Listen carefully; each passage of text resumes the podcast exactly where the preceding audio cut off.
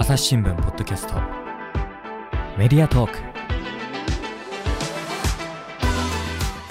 皆さんこんにちは。朝日新聞の水野朝です。本日一緒にお送りするのは音声チームの堀江真由です。よろしくお願いしよろますしくお願いします。ビズニュースの一押し企画を語ろうと月間でお届けしている一押しウニュ今回はですね障害児医療的ケア児を育てながら働くという企画を担当している川原夏樹さんとお送りします。川原さんよろしくお願いしますよろしくお願いします。皆さんはね親もやで。うん、はい。もうおなじみ。川原さんですけれども。はい、お世話になっております。はい、なんで声がちっちゃく？いや、もやもや。親もやで、はい。今回のこの障害児医療的ケア児を育てながら働くという、ちょっと噛んじゃいそうな結構長めのタイトルの企画なんですけれども、これは連載ですか？そうですね。はい。連載でやっていて、あの、集中的に8月にやったんですけど、今後も続けていきたいと思っている連企画です。はい。これはどんな連載なんでしょうか？はい。これもまあ、いわゆる子育ての話ではあるんですけれども、今回さっき言ったように、まあ、長い、障害児や医療的ケア児、そのまあ支援が必要な子供たちを育てながら働くお父さんたち、お母さんたちの、あの、まず状況、どんな状況なのかっていうところをご紹介しつつ、まあ課題面とかどんな社会になればいいのかっていうのを、あの、取材をして、皆さんの経験から考えるという企画です。このあの医療的ケア児ってこう近年こう言われ始めた言葉かなと思うんですけれども実際にはどんなお子さんを指すことが多いんでしょうか？はい。えっと、まあ、その名の通り医療的ケアなんですけど、医療が必要な、医療的なケアが必要な子ということで、具体的に言うと、例えば、胃ろうって、えーお口でご飯が食べられない子が胃に、胃からこうチューブを通して栄養を入れるうんうん。とか、あとは経管栄養って言って、まあ、色とはまた違った形で、えー鼻や口からチューブを通して胃の中にえー栄養を入れるとか、一つまあそういったケア。あとは酸素の吸入うん。で、えーずっとこう、鼻のところにチューブを置いといてというか、まあ、チューブを通して、で、酸素を吸入したりとか、あとは気管切開、喉のその気管のところに切開して、そこからこう、呼吸、まあ、なんかできるようにうんうん。とか、そのケアを、えっとお父さんお母さんが担っているっていうことなんですかねこの場合。そうですね。うん。この敵っていうのが私も初め気になったんですけど、やっぱり医療って医療者しかできないことで、ここに敵があるっていうのは、まあ、完全な医療でいうことではないんですけれども、あの、お父さんお母さんができるっていうことで医療的ケアっていうふうになっているそうです。なるほど。この敵がじゃあ大事なんですね。はい。うん。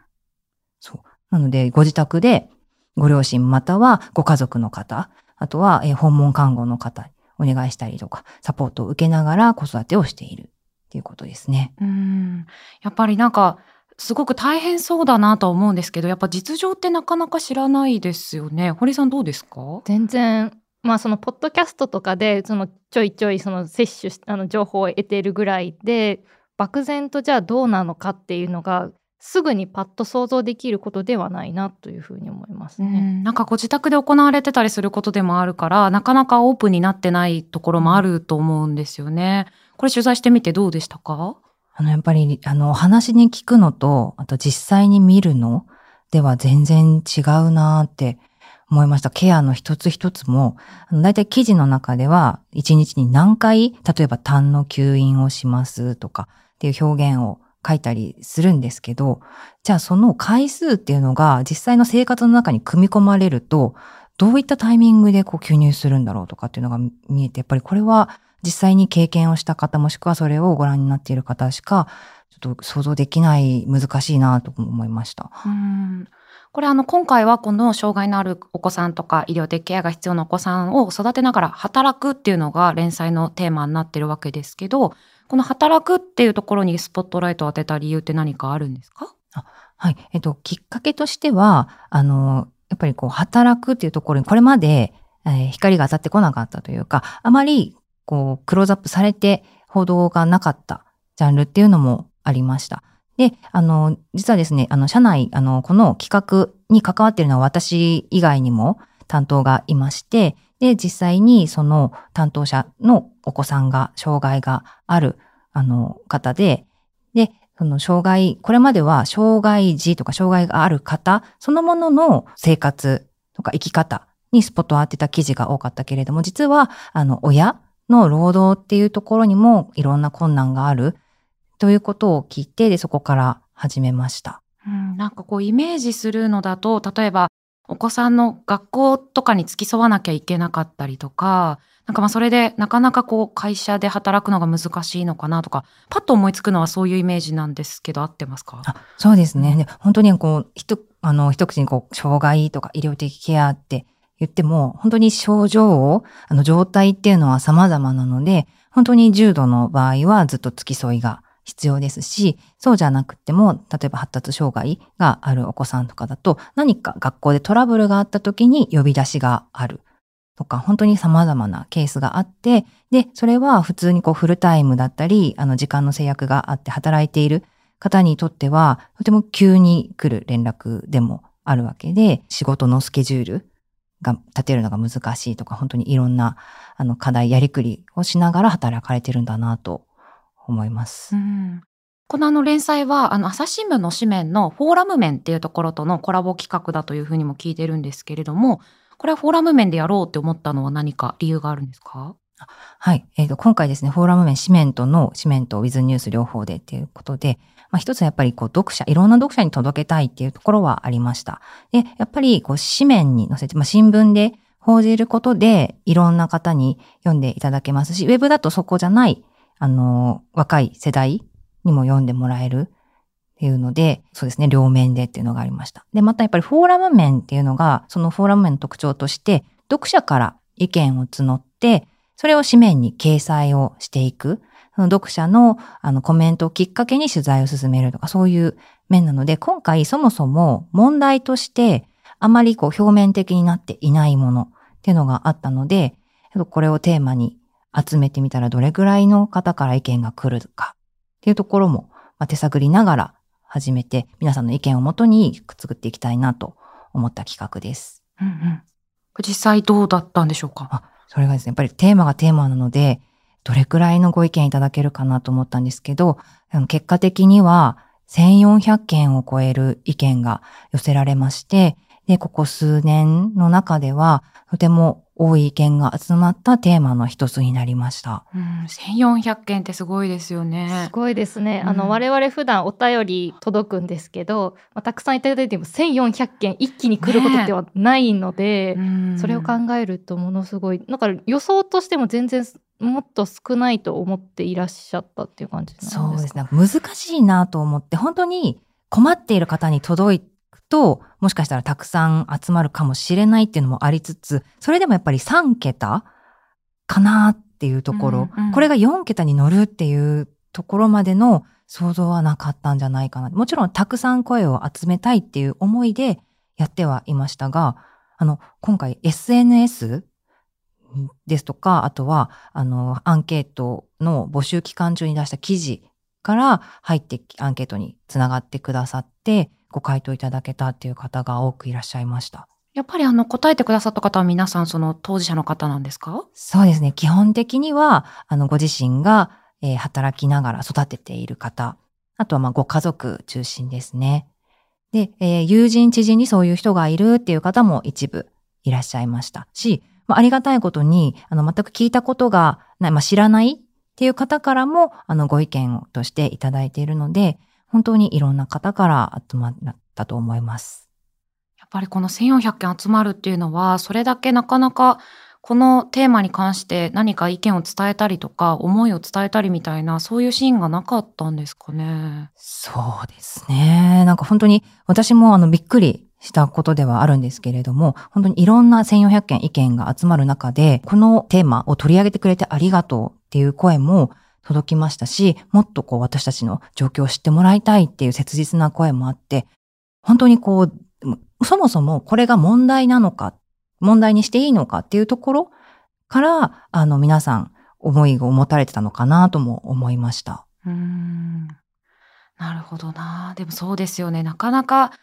ね、なんかこう周りにも、こう、こう、今こういう状態ですごく大変なんだよねって言いづらいですよね。そうですね。多分ご出産時に何かしらあの病気だったり障害が分かっていたら、そのタイミングで職場に伝えるっていうこともあるかもしれないんですけど、それでもやっぱりじゃあみんなに伝えるかっていうと、そこで伝える相手っていうのは選ぶでしょうし、じゃあ途中からあの例えば発達障害が分かりましたって言った場合でも、じゃあそれをあえて伝えなきゃいけないのかっていうところで一つハードルがあると思います。うんなんかこう、あの、今こういうね、あの、子供がこういう状態なんですとか、なんかそういうことを上司に伝えるのは、伝えた方が私はスムーズに色進むのかなと思うんですけど、なんか例えばその、本当に日々の困りごととか、あの、本当にこんな状況だからなかなか、例えば仕事を急に休まなきゃいけないとか、急に学校行かなきゃいけなくなりましたとか、こういう状況が起きちゃうんですってことを、なんか、ど例えば同僚の方とかに分かっていただくのってすごく難しそうですよね。難しいですよね。うんそもそも知識の違い、理解の違いっていうのがあるので、分かってもらうためには、じゃあ1から10まで全部伝伝えるの。かとか。うんまあ、でもとはいえ、円滑に職場であの仕事をするためには、もう全部伝えておいた方がいいのかとか、もう本当にそれぞれですよね。うんそうですね。うんこの1400件はど、どんなコメントが多かったんですか？そうですね。やっぱり、うんあの、基本的には、えー当事者の方、育てている方が多くて、で、年齢的にも、やっぱり3、4 30代から50代の子子育て世代が多かったんですけれども、やはり、えーご自身のお子さんの年齢によって、えー悩み、状況っていうのは違うので、その年齢に合ったことが多かったんですが、例えば、えー小さい子だと、まず、保育園に入るときに一つハードルがあるんですよね。ああ、うちはちょっと医療的ケアはできませんとか、んそういう感じ？はい。基本的に。には保育園で、あの、医療的ケア児受け入れなければいけないんですけれども、でもやっぱり現実問題、前例がありませんとか、うちではちょっとあの、枠ももういっぱいですとか、うんはい。やっぱりまだまだ、その、始まったばかりというか、あの、理解も、すやっとこう、門戸が開かれたっていうところなので、え保育園に預ける。だから、働くためには保育園に預けなければいけない。けれども、そこの第一歩が踏み出せない。っていうところが一つあります。初歩的な話でごめんなさい。あの、その、保育園側はそういう子供をダメです、無理ですっていうのを言っちゃいけないことになってるんですか？配慮するべきみたいうな。そです、そうです。ん配慮。。はい。うんうんうん。するっていうのが、まあ、基本なんですけど、うんでもなんか例えば保育士さんがね、足りないとか。そうですね。あと、まあ、うん看護師さんの配置なるほど。うとか、んそうなんですよね。なかなかやっぱり保育園によっては、まだまだ、あまあ、とか自治体によってですかね。はい。。自治体で積極的に受け入れるっていうふうに言ってるところも、ありますしうんでもなんかそのために引っ越しとかも大変ですよね。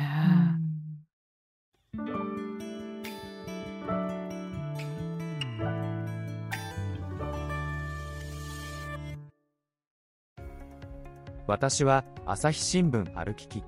人工音声が伝える速報ニュースのポッドキャストです通勤中でもお料理中でも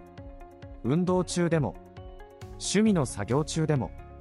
何かしながら最新のニュースをフォローできます。あなたの知りたいニュースどこででも。朝日新聞歩きき。たった数分で今日のニュースをまとめ聞き。そうか、でも、例えばその民間の施設とかだと多分高くなったりするわけですよね。そうですね。多分、えっと、それも多分自治体によって、うん。あの、サポート、まあ、費用の補助っていうのが出てくるところもあるんですけど、うん、やっぱりそ、もうお金の面も、ちょっと問題ではありますね。なんかお金の話出ましたけど、今その働くがね、テーマになってるっていう感じですけど、やっぱり働かないとね、今いろんなものも高くなってるし、ね、医療費だったり、その病院に通ったりとかもね、お金かかるでしょうから、なんか働かないって選択も難しいですもんね。そうですね。この働くも本当にいろいろで、働きたくて働けない人、あとは働かざるを得ない人で、あの、やっぱり一度辞めてしまって、また就労を考えている人とか、本当に状況としてはたくさんありますし、あの、アンケートの答えでも、えーや、め、仕事を辞めざるを得ませんでした。っていう話もありますし、働かざるを得ないのに、あの、なんですか、サポートが足りなくって、時短にせざるを得ないとか、あとはもう本当休まざるを得ないとか、そういうご意見もありました。うんじゃあね、ちょっとなんかこう具体的なね、事例があった方が、なんかどういう状況なのかなってきっとリスナーさんも分かりやすいかなと思うので、ぜひこの連載の中の記事ご紹介していただければなと思うんですけれども、まず本当にどういった状況なのかっていうところを知ることからスタートだと思ったので、ちょうど、えーっと、セミナー、あの、障害児、医療的ケア児を育てながら働くっていうのはどういうことなのか、その当事者のご家族の方がご自身の経験を語ってくださるというセミナーがあったので、そちらを記事にしました。5人のご家族が登壇したんですけれども、その中で、えー記事で、えー紹介している方は、発達障害のご長男を育てている母親のケースっていうのをご紹介しました。この記事の、えっとタイトルが、はい。はい。障害児医療的ケア児を育てながら働く綱渡りの毎日、親の葛藤。うんこれその発達障害ってことなので、あの、後から分かったっていう感じでしたよね、きっと。生まれた後からそうですね。やっぱり成長過程でちょっとなんか他の子と違うなとか、うん。そういうのがあって、で、発達の検査をして、あの、分かったっていうことなんですけど、これあの、私、セミナーをですね、オンラインで聞きながら、もう本当あ苦しいなっていうか、まあ苦しいという表現があれなんですけども、涙、もうなんか、うん涙が出てしまったというか、んで、これちょっとサブタイトルに入れてるんですけど、あの、僕、友達を叩いてしまうから、その、それで、あの、ガムテープを持ってきて、僕の手をぐるぐる巻きにしてっていう。ね、これちょっとあの、事前にちょっとこの状況を説明すると、はい。5歳の時にね、このなんか発達障害っていうふうに診断、このお子さんは受けるわけですけど、この記事に出てくださってる川崎さんは、あの、正直なところショックというよりもこれで前に進めるという気持ちでしたというふうに振り返ってらっしゃって、まあなんでかっていうとやっぱりその、保育園でお友達にこう噛みついてしまったりとか、こう買い物中に一人でどこかにダッと消え、ね、いなくなってしまうみたいな、こう、周りからすると、しつけなってないだろうみたいに怒られちゃうみたいな、まあそういう状況もあったっていうことなんですよね。そうなんです。で、多分きっとそのお子さんとしては、まあきっとそれをずっとね、うあの、親とか、まあ周囲とかからちゃんとしなさいとかね、怒られてきたんだと思うんですけれども、まあ、その時にお母さんに対して、この息子さんがそう言ったっていうことなんですね。はい。うんこれぜひあの記事もねじじっくり読んでいただきたいなって思うんですけれどもだからこの息子さんとしてもこうやりたくはないんだけどやってしまうみたいな状況なわけですよね。そうですね。本当に難しいのが、やっぱりご本人の気持ちっていうのが、わざとやってるんではないっていうところ、まあこれが、いいわゆるまあ障害うんっていうところなんですけど、これって、あの、まあ、発達障害って特にこう、旗から見ても見た目でわかるものではないんですよね。実際に行動を見て、で、それも、あの、何か起こった後でわかるっていうことが多いので、そうなると、じゃあ、周りのお友達とか、その同級生の親御さんとか、多分本当にいろいろ、あの、いろんな視点で考えられることがあると思うんですけれども、やっぱりこういう、こう、ご経験を共有してくださることで、あの、目に見えない障害だったり、家族の、あの、状況っていうのが知れる、本当に、あの、貴重な、あの、お話だなと思って私は聞いていました。うんそうですよねやっぱりなんか見た目にわからないことだとなんかお友達に叩かれたってって言ってねちょっとしっかりしてよお母さんみたいな気持ちになっちゃうね方もいるのかな。まあ、そこだけ切り取っちゃうとそう見えてしまうこともね。ねでもこうねお家でこうやって落ち込んでね手をぐるぐる巻きにしてってこうガムテープを差し出すっていうなると本当胸が疲れる思いですけどでもやっぱりこういうふうにこう学校側とのやり取りとかこんなふうに学校でトラブルが起きてしまう保育園でとかそうなるとやっぱ働くのは大変だったんですか？この方は。そうですね。やっぱり呼び出しがあって、行かなければいけない。で、もちろん、あの、ご両親で、あの、育児っていうのはやっているんですけど、やっぱりどうしても、あの、お母さん側に偏るっていうのは、これは、あの、今回のケースだけではなくてあるんですよね。でそれはなんでかって、本当いろんなケースがあるんですけど、お子さんが、あの、母親じゃなきゃ嫌だっていう場合もなるほど。はい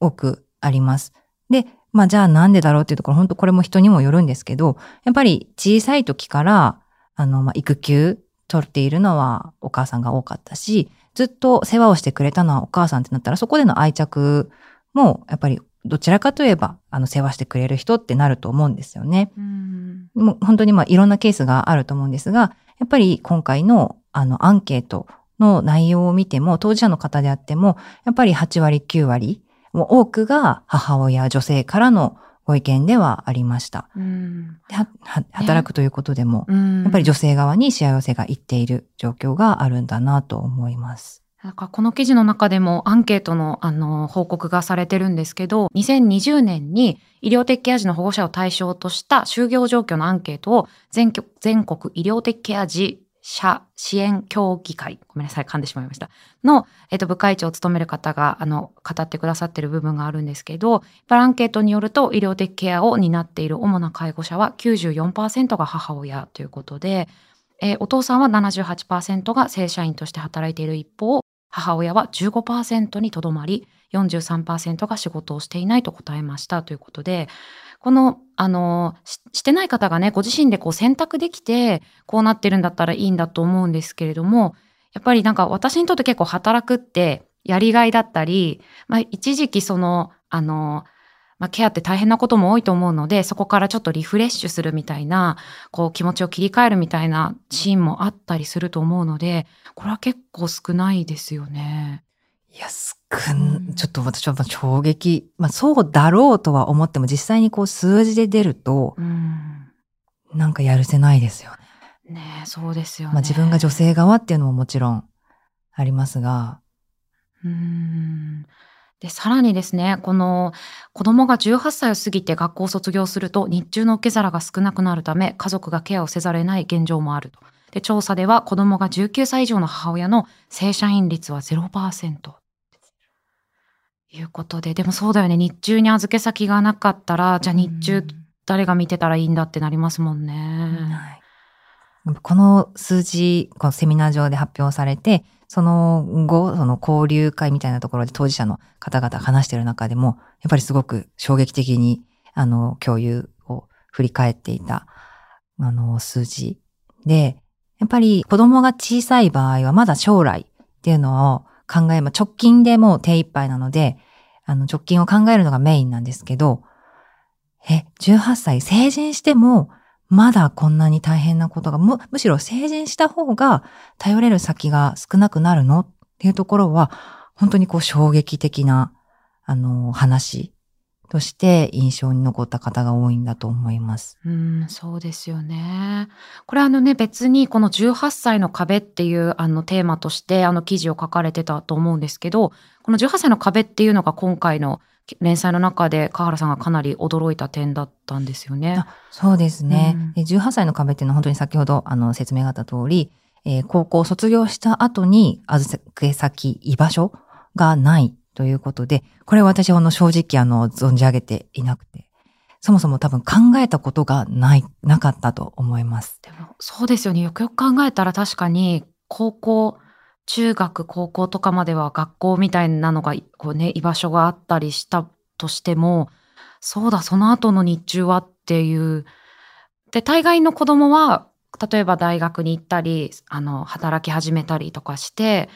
なんかいわゆる独り立ちみたいな、18歳成人だしみたいなところがありますけれども、ケアが必要だったりってなると、そこが難しいわけですもんね。はい。本当にそうなんですよね。なので、ま、本当に健常だったり何も、あの、ケアが必要ない場合だったら選択肢がたくさん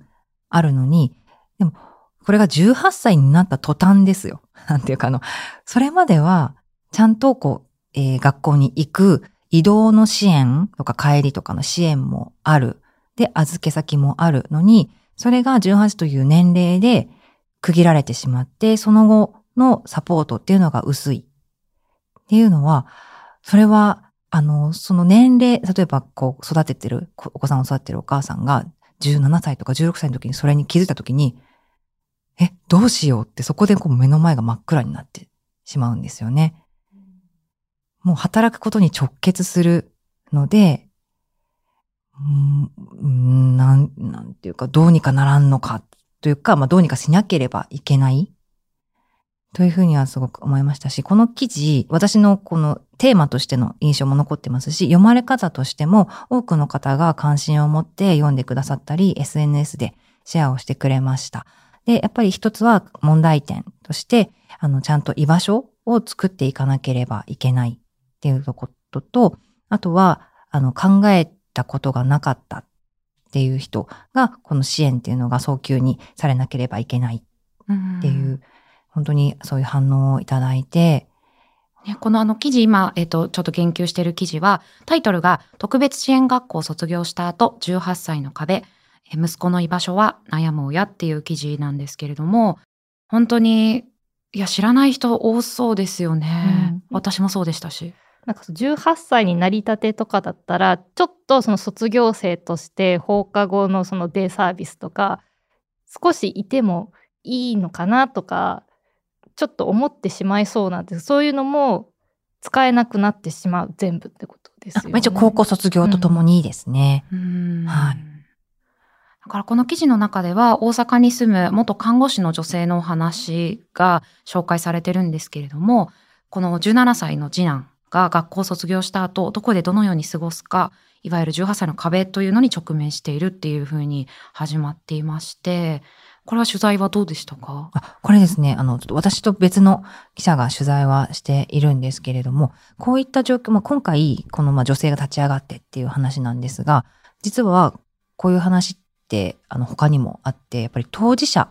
の親が立ち上がって施設を作ったりとかサービスを作ったり、ふうにしないと、やっぱり受け皿がないっていう現状がどうしても今はあるようなんですね。はい。女性の場合はどうどうすることにしてるんですか？あ女性の場合はご自身で、あの、作って、あの、作るために今立ち上がっている。っていうなんかじゃあご自身で何か団体を立ち上げたりとかそういうことをしないと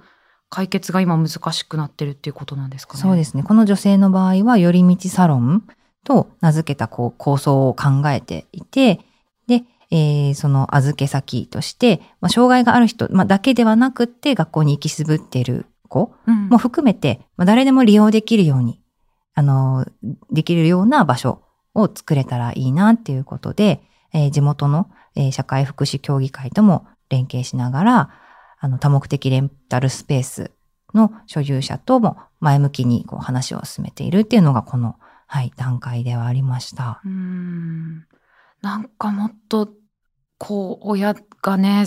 ひ一人で頑張るみたいにしなくてもいい方法ないんですかね。そうですね。やっぱりそうなると、あの、行政に、あの、動いていただいて、あの、まあ、本当に今回、あの、この女性のように、多分この障害がある人だけっていうふうにしなくてもいいと思うんですよね。やっぱり居場所っていうのはいろいろあると、あの、ありがたいので、そうやって、あの、いろんな人が来れるっていうところで、まあ、一つ、あの、障害がある人でも、ちゃんとケア、あの、まあ、みちゃんと、えー人が十分にいて、あの、生活することができるっていうのであれば、そういう場所があるといいんだろうなと思うんですけど。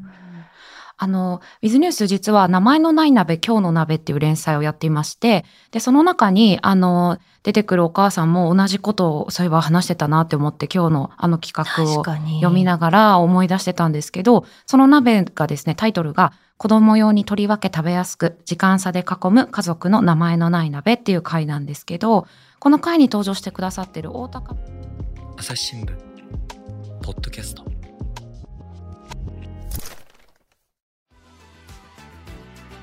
話はまだ続きますが続きは次回お送りします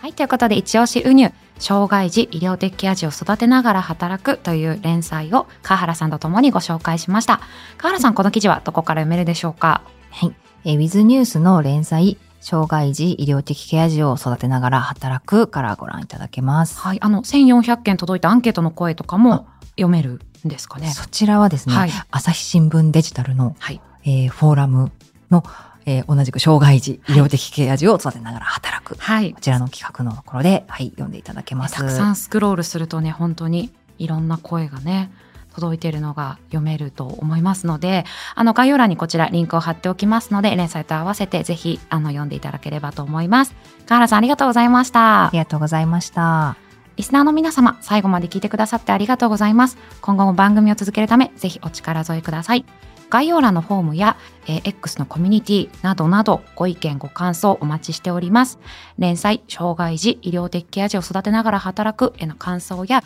取り上げてほしいことなどもぜひお待ちしております。朝日新聞ポッドキャスト、朝日新聞の水田朝がお届けしました。それではまたお会いしましょう。